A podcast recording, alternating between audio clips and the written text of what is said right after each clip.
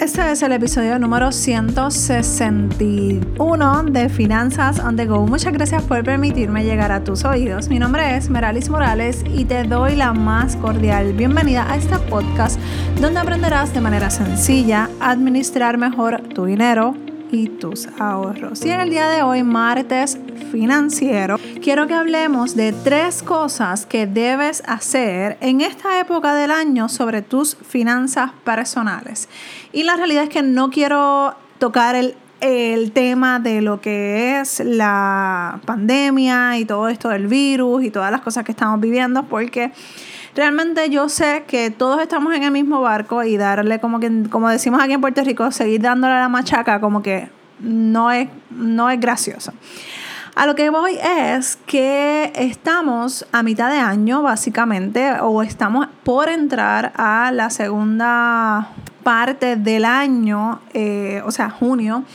Y la realidad es que nosotros tenemos que empezar, y este es el número uno, a analizar cómo ha ido nuestro año. Yo sé que pues es, difícil, eh, pues por lo que se está viviendo, por lo que se está pasando yo sé que son cosas que no están en nuestro control y son cosas que eh, tenemos que tener en cuenta al momento de hacer este análisis. ¿Cómo ha ido tu año? No quiero que llegue junio y tú no hayas hecho esta, este ejercicio. Yo quiero que lo empieces a hacer ahora y si llega junio, no hay problema, pero lo importante es que ya empezaste a hacer ese análisis. No quiero que la segunda parte de este año te vuelva a tomar con las mismas situaciones o situaciones peores o retos que, con los que no contabas que ibas a, a tener que enfrentarte. La realidad es que como te mencioné al principio, ha sido difícil, ha sido diferente. Muy probablemente no has cumplido algunas cosas que eh, te propusiste al principio de este año, pero yo lo que quiero es que tú empieces a ver de qué manera tú empiezas a hacer los ajustes necesarios para que esas metas que no quiero que se queden en tu, en tu agenda o en tu mente, quiero que empieces a ver de qué manera tú puedes ajustar esas metas financieras. Eso que querías hacer, que por alguna u otra razón no has podido ni siquiera arrancar, pero vamos a empezar a darle un poquito de movimiento a esa, a esa meta financiera, ¿ok? Número dos, conoce, conoce qué te funciona y qué no. Eso lo tienes que saber.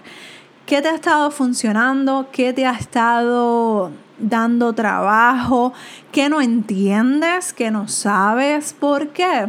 Porque si no haces este ejercicio de pensar qué me funciona y qué no, es, es, como si no te estuvieras conociendo genuinamente, porque necesitamos saber qué me gusta, qué no me gusta, qué me funciona y qué no me funciona, igual que en las finanzas personales.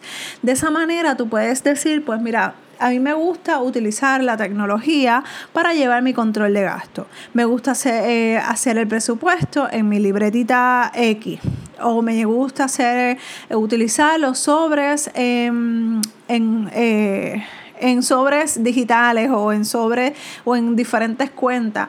Lo importante es que aquí lo que sea que te esté funcionando, síguelo y ve cómo lo puedes mejorar. Y lo que no te está gustando o no te está funcionando, ve de qué manera puedes hacer los ajustes para que eso vuelva otra vez a tomar, a, que tú tomes el control y vuelva otra vez a comenzar a moverse. No podemos ignorar esas cosas que no nos gustan o no nos eh, mueven porque va a seguir siendo una molestia. Es como cuando tienes una piedrita en el zapato que te molesta. Así es cuando empezamos a ignorar esas cosas que no nos gustan o no nos molestan. Sabemos que tenemos la piedra, sabemos que tenemos algo que hacer, pero simplemente es más fácil, entre comillas, ignorar o hacernos de la vista larga en vez de tomar el, control o o el toro por los cuernos, como decimos, y a enfrentar esa situación, ¿ok? Número tres, cambia de estrategia, pero no cambies tu meta financiera. Esto va atada con la número dos.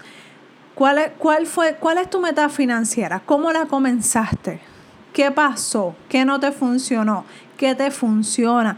Pues entonces lo que no te funciona vamos a cambiarlo. Pero esa meta financiera, por favor, sigue buscando la manera para poder lograrla. ¿Por qué? Porque si tú no haces lo que tienes que hacer para poder trabajar lo que son tus metas financieras, se van a quedar en ese papel hermoso, en esa agenda hermosa, en tu mente y no vas a hacer nada. Y ahí es donde vienen las frustraciones, las molestias, perdí el tiempo, perdí el año, todavía estamos a tiempo. Y no importa las cosas que, que, hayan pasado durante este año, los retos que hemos enfrentado, que muchos de esos retos han sido nuevos para cada uno de nosotros. Pero vamos a pensar cuáles son las lecciones aprendidas. Yo creo que de todo se puede sacar algo bueno porque si estamos en este momento, este es el momento que nos tocó vivir. Este es el momento que nos tocó enfrentarnos a esta realidad. Sea que ahora te sientas sin fuerza, sea que ahora estés desenfocada, desenfocado, pero llegará el momento en el que todo va a estar bien, ¿ok? Si necesitas ayuda con tus finanzas personales, recuerda que estoy aquí para ayudarte eh, me puedes escribir a dudas meralismorales.com.